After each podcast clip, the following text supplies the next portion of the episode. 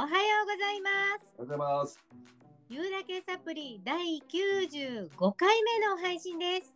はい、九十五回目です。はい。リスナーの皆さん、収録の期間がちょっと空いてしまいました。ごめんなさい。ごめんなさい。5月もあっという間に折り返しに入りました。うん、はい、皆さんお元気にお過ごしでしたか？うん加藤さんはいかがお過ごしでしたか？そうですね。あのまた集客に行かせていただいたりと、はい、でゴールデンウィークも出出ましたしね。はい。結構忙しくさせてもらってましたね。忙しいっていいことですね。うん。なんか今日元気なさそうですけど大丈夫ですか？大丈夫です。はい。あの、私、ゴールデンウィークの最終日。大丈夫ですか？はい。ゴールデンウィークの最終日。もう先々週のことになりますけども、はい5月5日の子どもの日にですね、地域のイベントがありまして、うん、で、その野外ステージで演奏してまいりました。はい、いつもはあの反響板のあるホールで椅子に座って演奏してるんですけどもうん。今回はあの野外イベントでの演奏だったのでのっぱらに譜面台を置いて立って演奏したんですね。もう鳥の声が聞こえてきてね時々爽やかな風が吹く中での演奏でとっても気持ちよかったです。ああいいですね。うん、野外での演奏はねあの実は東日本大震災の後間もなくの頃でしたね。あの佐渡豊さんとシエナウィンドオーケストラの皆さんが私たちの地域に震災復興支援のコンサートでいらっしゃったんですけどうんそのコンサートの前日に地域の夏祭りで私たちのオーケストラとジョイントしていただいたっていうキラキラした思い出があるんですけどうん、もうかれこれ10年前ですね。もうそれ以来の野外演奏でしたのでドキドキワクワクが半端なくってうん、今回はあの新メンバーも加わっての初めての編成だったんでとっても新鮮でめっちゃくちゃ楽しかったです。おおよかった。はい。まもなくね、梅雨の季節がやってきますけども、うん久しぶりのユーサプ、元気パワー全開でお届けいたします。よろしくお願いします。はい、よろしくお願いします。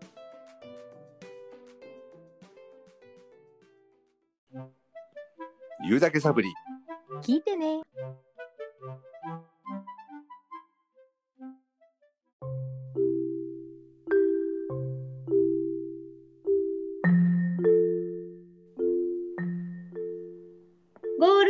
ークが終わって先週の日曜日は母の日でしたね。うん、うん、皆さんはこの日お母さんに何かを伝えられたでしょうか？タトさんは母の日にお母様と何かお話しされましたか？うん、母の日には行ってないですね。何も。うん、そうですか。はい、別日に。別に。はい。別に。この番組はあのお母さんっていう立場の方もたくさんお聞きくださってますので、そうですね。はい、ズバリ今回は母の日に思うことうんというテーマでお話ししたいと思います。はい。はい。私はあのどっちの親とも一緒に住んではいないんですけど、うん、自分の両親もあの定年退職後自分のそばに呼んでねはるばるあの関西から東北に移住してきてくれたのでね、うん、うん。うん、幸せなことにあの両家の両親が4人が自分の近くにいるんですね。うん。でもあのあれやこれやで忙しい日々でねなかなかゆっくり親と過ごす時間を作れてないのが現実なんですけど、うん、うん。うん、まあでも毎月はできてはないんですけど例えばね娘があの大学の長期休みで帰ってきたよとかね、うん、家族のお誕生日だからとかあと母の日父の日だからって、まあ、何かしら一緒にご飯を食べる口実みたいな機会を作ってね。でうちに来てもらって私の手料理を食べてもらいながら楽しく過ごす時間を持つようにしてるんですね。うん、あーでもなんかあの私の親の年ぐらいになるとうん。欲しいものって特にないみたいなんですよね。ああ、なるほど。うん、物ってもうなんか結構いろんなもの持ってるしね。うん、うん、特にない。でもそれよりもなんか集まってみんなで集まって楽しく過ごせる時間を何より喜んでくれてるように思うんで。まあ、両家の両親にうちであの娘の手料理を楽しんでもらってねうんこれからも元気でいてねの気持ちを込めて帰り際にカーネーションを渡すっていう母の日にすることが多いんですけど、うんうん、やっぱりその年老いてくるとまあ自然にね心身ともに衰えてくるんですよね。まあ、そう、そう、それはそうですよね。うーん。まあ自分がその年にならなきゃわからない不安とか心配とかね他にもいろんな要因があると思うんですけど。うん、まあ体の病気心の病気そういうのがいろいろ出てきてね。で私の母は数年前からメンタル的な健康を崩してる感じなんですけどうん、まああの体の病気はお医者さんに助けていただくしかないんですけどうん、心の方はやっぱり大切な人だからね。うん、なんとか私がなんとかしてあげたいってやっぱり思っちゃうんだよね。うん、うん、でお母さんのためにってあこんな感じになってるお母さんのためにっていろんなことを考えてたくさん時間かけて一生懸命動いてたんですよ。うん、でもあんまり何も良くなってくれてなくってうん、結局自分だけが疲れてしまったりもう下がりきったあの母の気分を私がそのままもらってしまってもう上向けないぐらいドヨーンとした気持ちになってしまった時もよくありましたけどうん、結局いくら親でもうん、自分じゃない人のことをどうにかしてあげる。なんてことはできないんですよね。うん、うん、やっぱり自分を動かせるのは自分ってよく言うけど本当その通りなんですよ。うん、うん、いくら娘でも親を動かすことはできないんです。うん、っていうことが改めて分かった時から、うん。親はあの生きてそこにいてくれるだけで本当に幸せって思えるようになったんですね。うん、あの楽しそうに喜びに満ちてる時もなんだろうな悲しみの境地にある時でもうん、辛くて苦しい時でも、まあ、たとえ病気だったとしてもどんな状態であってもそこにいてくれるだけでその存在自体に感謝なんですよ。いてくれてありがとうなんですね。うん、うん、辛い苦しい悲しいみたいなマイナスな感情って本当にその感情の中にいる本人はしんどくて辛いと思うんですよ。はい、うん、だけど感情は生きてるからこそ感じることができるんですよね。おうん、そっかそっかしんどいなーってうん。隣で聞いてあげることしかできなくてもー、きっと聞いてる私の存在もまた少なからずこうあんたがいてくれるだけで嬉しいんだよねありがとねって思ってくれてると思うんですよ。うん、ううん、ん。まあ、どんなプレゼントもらった時よりもねこれ美味しいって私の作った料理を食べてくれてる時の笑顔の方がすごく自分も幸せな気持ちになれるんですよね。うん、うん。なんかあのきっと子供ってどの子もそうなんだろうなって。お母さんがそこにいてくれるだけで幸せって思うんだろうなって。うん、うん。私が娘の立場でそう感じたんですけど、うん、それを自分の子供たちにも移してみたらうん、やっぱりそう思うんだろうなって思ったし、そう思うとどうせなら自分の子供たちにはどんな時でも元気に楽しそうに笑ってる自分を見ててほしいなって、うん、そしたらそんな自分を見てる子供たちはどんなに素晴らしいことをしてもらえなかったとしても例えばもし私の目があまりよく見えなくなったとしてもそんな私がいるだけできっと満たされてくれるんだろうなって、うん、だから自分のことを大事にすることを忘れたくないなって思いながらね、うん、娘としてお母さんに産んでくれてありがとう。育ててくれてありがとうって。相方のお母さんに対しても私がこの土地にお嫁に来てからたくさんのことを教えてくれて温かい目で見てくれてありがとうって感謝することを忘れない日にするのが母の日かもねって、うん。まあ、母親として、うん、うん、私の子供に生まれてきてくれてありがとう。お母さんって呼ばれることがどんなに幸せなことかを改めて思わせてくれてありがとうって思った母の日ですね。ああ、いいですね。なんかどんな時もどんな状況にあっても親子であることに心からなんか幸せだなってなんかい今更かもしれないけど改めて思った。なんかそんなこと思いながらねうん。集まったみんなが喜んでくれるような料理を考えて作った母の日を過ごしました。うん。あのご存知の方も多いかと思いますけど、うん。海外のある会社がね、うん架空の仕事を作って、うん新聞とインターネットで人材募集をした動画があるんですよ。うんうんうんうん、多分タトさんもご存知かと思います。うん、その仕事の内容をね、面接する人が説明するときにこう言ったんですよ。これはうん簡単な仕事ではありません。うん非常に重要なポジションで、作業範囲が広く、多くの責任を伴って、非常に高い能力が求められます。うん主に立ち仕事で、うん常に全力で職務に当たり、うん高レベルのスタミナが要求されます。うん勤務時間は週に135時間かそれ以上。上限はなしで基本的に週7日、24時間勤務です。非常に高い交渉力とコミュニケーションスキルが求められ、さらに必要なのは医学、財務管理、調理能力と複数の職務を兼任することが求められます。常に周囲に気を配り、時には徹夜ということもあり、休暇はありません。お正月やクリスマスはさらに仕事が増えるでしょう。給料はありません。365日無給です。この仕事で得られる幸福感は何事にも変えられません。楽しんで仕事に従事していただきたい。こうやっておっしゃるんですよ。どうですか、タットさうんねえ僕もその動画見ましたけどん。ねえ。ねえその説明聞く限り、ちょっとそれはって思いますよね。うんね、それを聞いた応募者は、そんなの非人道的でしょとかね、うんそんな仕事ありえないでしょ悪い冗談じゃないですかって言うんですよ。うんうん、そうすると面接官がね、うん今現在この職についてる人はいますっておっしゃるんですよ。はいそれも何億人もですって言うんですよ。応募者はなんかもうもうわけわかんなくって「はあ?」って「誰？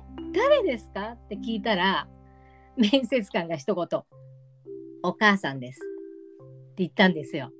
うんうん、それを聞いた応募者の皆さんがねもうみんな涙を流しながら笑顔でお母さんへの感謝の言葉を口にするんですね。うんうん、もうどんなお願いも聞いてくれた？そうだ、いつも味方でいてくれたって。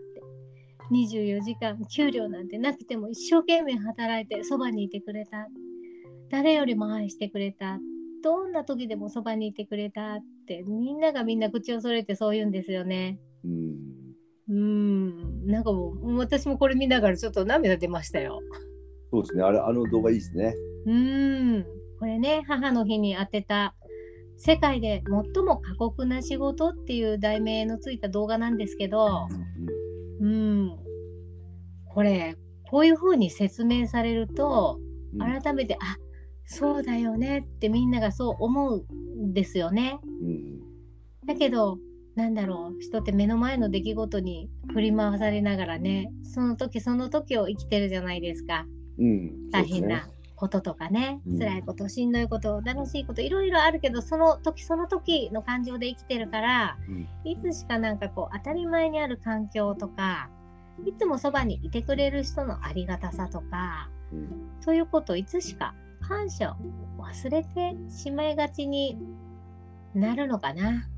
うん。うん、だから母の日って感謝を忘れないように一年に一度あるんだねっていうことをね再認識する動画なんですけどね。うんあの私がカウンセリングとかコーチングでお話を伺った方にねうん。ご自分のことが好きですかって聞くんですけどうん。大好きですって答える方は半分もいない感じなんですね。うん。うんお母さんはでもその存在だけで子供は安心できて幸せっていうことがすごくわかりますよねこの動画からもね。うん。うん。だからたくさん頑張ってる自分をねだってこんだけのことやってるんだもんね。24時間ねうん。無給で休みなくね。もう突発事故にも即対応していろんなことをやってる。たくさん頑張ってる自分を大好きで大切にするってことは結局家族を幸せにすることにつながると思うんですよね。うんうん、だから世の中のお母さんとっても頑張ってる自分を大好きで大切にしてほしいなってうん。うん、母の日に改めて思ったそんなお話をしてみました。なんか、あの、理屈関係なく、うん、どなんだろうな。理屈関係ない方がいらっしゃいますよね、そこには関しては。こうこうこうだから好きみたいなうん、ことはなく、もう無条件で好きなの。好きなの。そうですってことはね。そういう人がいるんですよね。うんうんうん。なんかこう、うん、それこそ悪いところは目にしないっていうかね。うん、うん。もう自己肯定感、ま、満点というか、自己肯定感の塊みたいな。うんうん。でも、あの、僕思うんですけど、はい。そういう方が子育てをしたら、うん、絶対子育てもうまくいく気がするんですよね。そうですね。うん。うんうん。あの、自分のことを、まあ、その、ナルシストみたいな意味じゃなくてですよ。うんうん。あの自分のことを愛せてるってことは、うん。子供も同じように愛せる。自分のそうなんですよだから。そうなんですよう。ん。うん。そこに通じるかなと思うんですよね。そうなんです。自分にすることって人にもできるんですよね。うん。うん。だから自分に厳しくしてしまう人は人にもやっぱり厳しくしてしまう。自分に完璧を求めれば人にも完璧を求めてしまう。うんっていうのと一緒でね、自分に優しくできる人は人にも優しくできるんだよね。うんうん。なんかやっぱりあのね前にも言いましたけど、うん心配する行為ってね俺母親だから心配するの当たり前じゃない、うんうん心配って結構当たり前のようにこうみんなね、うん使うし、あれだけど、うん。あの心配じゃないよ信頼だよっていう言葉があってね、それ聞いた時になるほどなと思ったんですけどうん。でもそのじ自分自身に自己肯定感が高い人はうん。信頼できる気がするな。そうだね。うんうん。そうだね。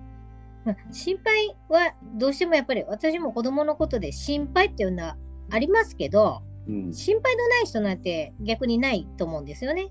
うん。うん、あの心配って心を配るってことだから心を配るのはいいんだけどその配りどころですよね。うん。うん、自分がなんかこういっぱいいっぱいになっちゃうほど、うん、心を配るその配り方っていうの配りどころっていうの、うん。うん、だったら信頼をしながら心を配ってあげればこれ素敵な心配だと思うけどね。うん。うん、なんかあのたまたまあのまあ斎藤ひとりさんから言ってた言葉ではい。「大丈夫」って言葉に理屈なんかいらないんだよって。うん、例えば大丈夫じゃないのに大丈夫だって。例えばう病気の人にね、うん、うん、そこに理屈なんかいらないよって言ってて。うん、親がその心配じゃなくて信頼するってのはもう理屈じゃないそれは、うん、うん、信頼できるでしょうね。そうですね。うん、まあ心配ね。そうですね。僕も全然その域じゃないけどこう、うん、なんなんとなくその自己肯定感が高い人うん、を見ててうん、なんとなくそのまあ例えば A さんと B さんがいてうん、A さんはすごく心配するのにいやいや大丈夫でしょってうん、思えるのはやっぱりじ自分自身にこう自己肯定感があるからうん、それと同じように子供に対してもいやいやいやうん。大丈夫でしょこの子もっていうふうに思ううん、うん、かなっていうふうに。うん、うん。うん、そういうことですうね。ん。うん、そう、私も最初はね、すごく子供のことが心配で心配でたまらなかった時期はあって、うん。で、やっぱりそういう時ってものすごく口を出したり関わりすぎたりとかしてたんですけど、うん。うん、なんだろうね、ある時期を境に、ちょっと方向転換してから、うん。心配なんだけど、でもこの子なら大丈夫でしょうって思えるようになった。そうすると、心配っていうよりも応援したくなるんですよね。うんうん。うん、大丈夫かいな？うん、でも大丈夫だろう。頑張れって、うん、思えるようになったかなと思いますね。うんうんうん。うん。まあそのいろんなねあれがあると思うんですよ、そのなんだろう。いろ理由が、うん。なんだろう。その信頼に変われる理由っていろいろあると思うんですよ、うんうん。うん例えば今まで心配だと思ってたことがうん、そんな大したことじゃないんだっていうふうに思えるようになったっていう人もいるだろうし、そうですうね。んうん、だからいろいろなね、その、な例えば子供の頃は、一人で出かけるのが心配だったけど、もう高校生になって心配じゃなくなったっていうのも、うんうん。ね、同じ心配じゃなくなったの一例なんだけど、そうですね。結局そういうことで、うん。うん、うん。だんだんだんだん、でも一つだけやっぱり心配に関して思うのは、うん。心配しても何に何にも変わらないんですよ。どんなに心配しても変わらないから。そうなんですよね。うん自分の心だけですよね、変わるのは。うん、そうなんですよ。相手は変わらないの。自分の心は変わるよ。うん心配することによってね、ああ、もやもやもやもやってなってくるんだけど、うん心配された相手っていうのは何も変わんないからね。そうですね。そうなんだからいいことあるかっていうと、あんまないかな。そうですね。そうなんですよね。だったら自分の心あんまり変えない方がいいわね。うんうん。って話にもなりますね。うん。うん。あの、ね、頑張ってらっしゃるお母さん。うんそのままでいいんですよ、きっと。うんそのままのあなたでいてあげるだけでいいんですよ。と私も思ってます。ちょっと今ね、その自己肯定感みたいなはいはい。話になったので、まあ次回なり、その次回次なんで、うじゃあ自己肯定感を上げるにはどうしていったらいいのかっていうね、話題をね、聞きたくなると思うんですよそうだよね。それがないから困ってんでしょっていう話だと思うから。そうだね。自己肯定感でよく聞くけどね。やっぱりね。自分を好きになること大事でしょう。いや、好きになれないから困ってんでしょうっていう、そうだね。多分、はい。こともあると思うんで、次回、はいその次ぐらいにはまたそれに触れていければ。はい。第んじゃないかな96回目の予告が出ましたところで、はい。はい。言うだけサプリ、そろそろお時間が近づいてまいりました。リスナーの皆さん、最近あったちょっといい話、パーソナリティに聞いてみたいこと、何でも結構です。タットさんと月ちゃんが楽しく展開いたしますので、番組専用メールアドレスまたは言うだけサプリの番組インスタグラムのダイレクトメッセンジャーからどうぞお気軽にお寄せくださいね。それでは、笑いと気づきのサプリ番組、言うだけサプリ。最後までお付き合いいただきありがとうございました。ありがとうございました。